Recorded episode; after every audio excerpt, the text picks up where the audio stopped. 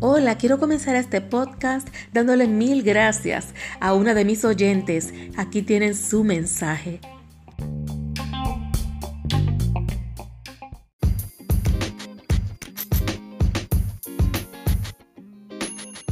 Amiguita, me encanta tu programa, tiene muchos temas bien interesantes y me encantaría que algún momento tú pudieras tocar el tema de la menopausia. Eso es un tema un poco tabú eh, en algunos sitios, porque eh, es algo que pues que la gente no le da mucha importancia, pero en realidad eh, es importante. Yo lo estoy pasando y créeme que ahora siento empatía por esas personas, esas muchachas o esas chicas que están pasando por eso, o esas y sería interesante que tocaras ese tema. Y sigue eh, mucho éxito en ese programa que tienes, me encanta eh, y tienes una voz de locutora. que Dios te bendiga mucho.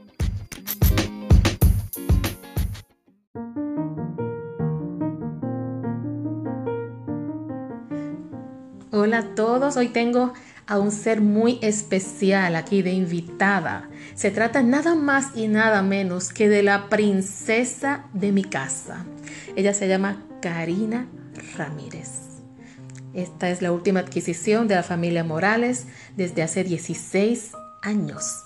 Entonces aquí quise entrevistarla y la obligué a que hablara conmigo. Ha decidido que por fin nos va a acompañar.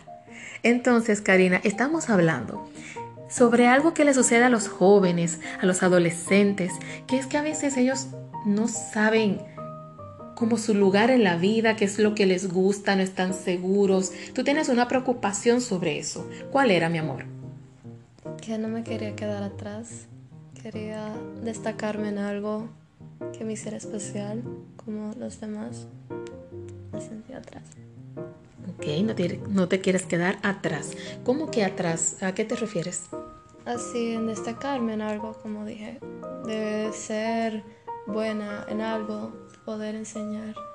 ¿Qué es lo que te hace sentir que tienes que destacarte?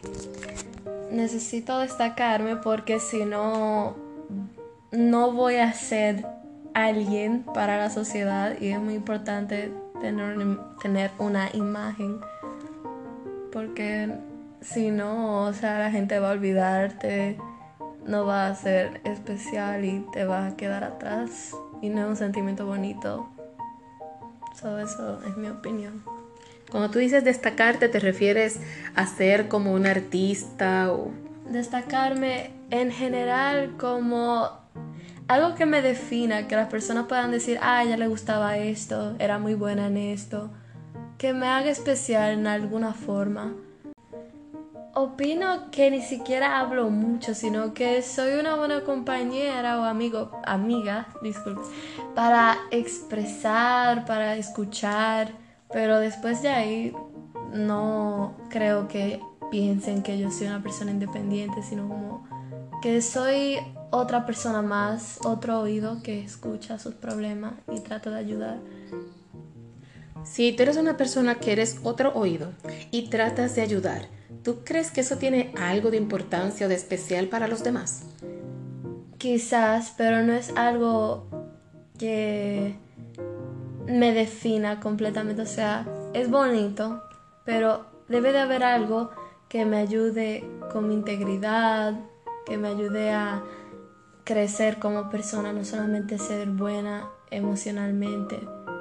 Es importante ser inteligente en otras cosas, no solamente para ayudar a las personas. Es bonito, pero algo independiente para mí quiero tener que me identifique. Muy bien. Entonces, es como buscando tu identidad, entonces, lo que estás haciendo. Exacto. Y ¿tú crees que al momento de que ya todos partamos, que ya todos nos corresponda salir del mundo, eh, es muy importante que la persona haya logrado tener un reconocimiento en el mundo? o entre la gente que lo conoce. ¿Entiendes que eso es importante? Tienes que tener reconocimiento de ti mismo, si eso tiene sentido, sino que cuando tú vayas, cuando ya te vayas, sientas que hay algo que te hizo especial, no tiene que ser para los demás, pero para ti mismo. Y yo, es bonito que digan lo que dicen, que yo escucho, pero quiero algo que tener un fuerte, que yo no necesite a otras personas, ser independiente en eso. Como por ejemplo. Por ejemplo, ser buena en... es muy... es muy básico, pero en dibujar, algo que exprese mi sentimiento en la música, dibujar, eh, aprender nuevas cosas en general y pues sí. Ok, por ejemplo, ¿te gustaría ser una persona exitosa en el dibujo? Que digan, ah, mira, un dibujo de Karina. Exacto. Algo que quede de memoria siempre, que la gente diga, ah, mira, esto lo hizo ella, o esa canción, o lo que sea algo que siempre se quede ahí, que no puedan olvidar. Y si se olvida que alguien más pueda saber de ello, no sé, algo así. Ya veo. Entonces, ¿qué te parecería que sigas afilando o afinando esas habilidades para dibujar hasta que llegue un punto que puedas hacer como un tipo de galería donde todos tus dibujos se expongan en un futuro? ¿Qué te parece esa idea? Sí, suena bonito, pero es como un hobby, mejor dicho. No es como si quiera hacer profesión sobre eso, porque me gustaría otro tipo, lo cual no sé si tengo que mencionar aquí, pero sé que quiero algo que esté, que sea parte de mí, que no, no necesite tampoco. Ok. Entonces, ¿qué otra preocupación tú crees que tú has escuchado en tus compañeros o que tú misma tienes, aparte de buscar tu identidad? ¿Hay algo más que te preocupe o que tus compañeros hayan dicho que les preocupa? Eh, repíteme. De pregunto que si hay algo más que te preocupe aparte de tu identidad, a ti o a alguno de tus compañeros que tú conozcas que dice, ay, a mí me preocupa esto. Además de eso, mm, nada más. ¿De qué es lo más? Quiero, solamente quiero tener algo para mí sola, no tiene que ser. Pero yo me va bien, me va bien con las amistades. Simplemente que quiero tener algo que yo no necesito a nadie. Me siento que pierdo mucho tiempo ayudando a los demás y no me preocupo en mí. Y quiero tener eso. Muy bien. Entonces, cuando tú hablas con tus amigos o amigas que tú dices que te han dicho que tú eres muy buena escuchando, que agradecen que tú las escuchas, generalmente, ¿de qué temas te traen? ¿Qué, preocupaciones te traen? Simplemente hablan de problemas personales, hablando de, de, cómo se sienten, que no saben qué hacer. Y yo les digo como, porque algunas veces han pasado que dependen de un novio o que pasaron un problema con la madre y no entienden qué hicieron y yo trato de decir como que pónganse los zapatos del otro o buscan la forma apropiada para comunicarse, lo cual es un poquito irónico porque yo no soy muy buena tampoco para expresarme, pero de verdad que trato y ellos ven eso, me imagino. Y de vez en cuando esos consejos llegan bien, les ayuda porque algunas veces la gente puede ser buena en algo, puede ser buena dibujando, pero hay veces que no son buenos entendiendo a los demás. Y no digo que soy una experta, pero siempre, o sea, me criaron de esa manera, de entender al otro. Oh, gracias. Sí, entonces eso me ha ayudado mucho. Es algo que yo estoy, eh, me siento confident, ¿cómo se dice? Confident. segura de ti misma. Segura, exacto. Y nada, también aprecio cuando me piden ayuda para el inglés. Eso también lo aprendí gracias a ti. Eh, pero sí.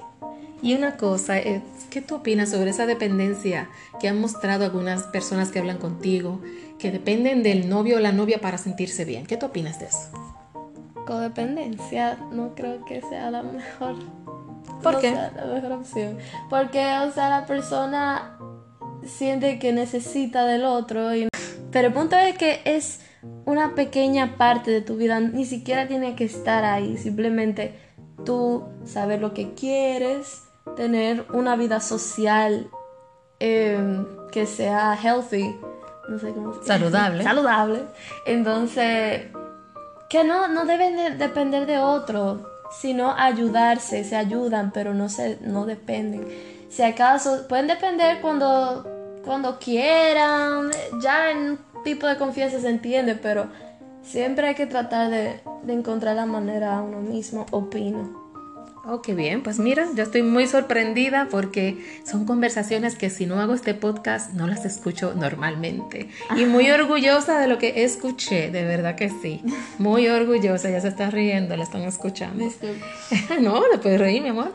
Entonces, fíjate, eso es, un, es muy cierto porque en ocasiones la gente depende, y no solamente los adolescentes, también cualquier persona puede caer en depender mucho de otro. Y eso que tú dijiste es muy sabio muy, palabras muy sabias. Y se pierden. Ellos no saben cómo ser ellos porque tratan de, de sentir que el otro, o sea, se enfocan en cómo el otro se siente tanto porque no quieren perderlo y se olvidan de sí mismo y cuando el otro lo está tratando mal, ellos permiten que pase porque como ya se volvieron, se volvió parte de esa, o sea, como digo, se vuelven parte de, de ellos, esa persona y después se le hace difícil quitarse, sacarlo de su vida.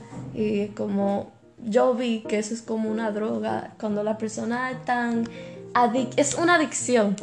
Dicen que es como una adicción. Cuando tú lo sacas de su vida, sufren mucho, lloran y tratan hasta se olvidan de su dignidad y hacen cosas que uno ni se imagina para volver con esa persona. Y ni siquiera es amor, es ya como algo psicológico que necesitan a la persona porque están acostumbradas. Entonces. Sí, una dependencia, una codependencia terrible. Sí, una adicción, como tú llamaste. Esa palabra hasta me gustó más que codependencia. Adicción.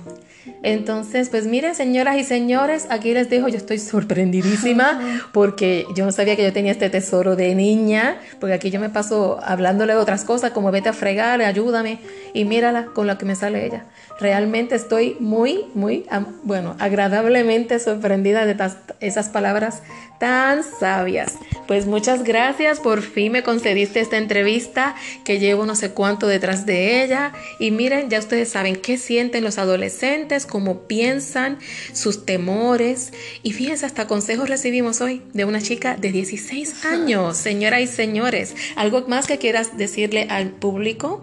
Mira que tenemos gente de Alemania, México, Puerto Rico, Dominicana, Estados Unidos. Aunque esté en español, te lo van a estar escuchando más. Dominicana, Puerto Rico y México. Pues no sé, al fin y al cabo, como me sentía hoy. Yo, después de haber expresado lo que yo sentía, cuando pensaba que estaba siendo muy vulnerable y que yo tenía que buscar la respuesta yo misma, no es tan malo hablarlo con otra persona porque aunque no es que dependa, sino que me contribuyó y ahora puedo seguir yo sola. Qué bien. Mire, yo le aconsejo, querido amigo que me escucha, querida amiga, si usted tiene un adolescente en su casa, como quien no quiere la cosa, no, ay, mira, se está riendo ella. Mire, como quien no quiere la cosa, coja este podcast y póngalo, pero a todo volumen, para que él o ella escuche, a ver si eso de, si tiene un adolescente o una adolescente que no son muy abiertos, que no le hablan a usted, porque mire, yo estoy sorprendida con lo que yo he escuchado hoy. Entonces, ponga este podcast para que el otro, el chico, escuche. Es más, como que no quiere, diga, mira, escucha esto, qué interesante, mi amor, para que le ayude a que le, se abra como mi hija se abrió ahora. Así que así usted puede aprender un poquito más de su hijo o hija y también sorprenderse como yo me acabo de sorprender. Ah. Muchísimas gracias por estar con nosotros. México, Puerto Rico, Dominicana o oh, España se me quedó. También España nos escuchan. Muchísimas gracias España, los queremos. Así que viene, quiero otro país hispano para adelante que me esté escuchando. Por favor, vamos a ver quién más se anima. Muchas gracias por escucharnos en el podcast. Le agradecemos que siempre estén con nosotros. Así que mi hija y yo le decimos gracias y hasta pronto. Bye, gracias. Bye bye.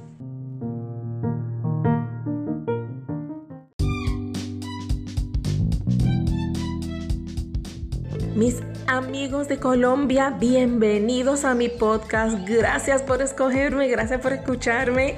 Ay, qué emoción tan grande. Tengo mariposas en el estómago.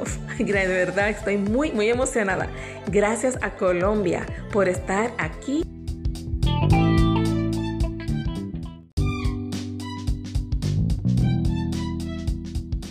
Escuchando mi podcast. bienvenidos también.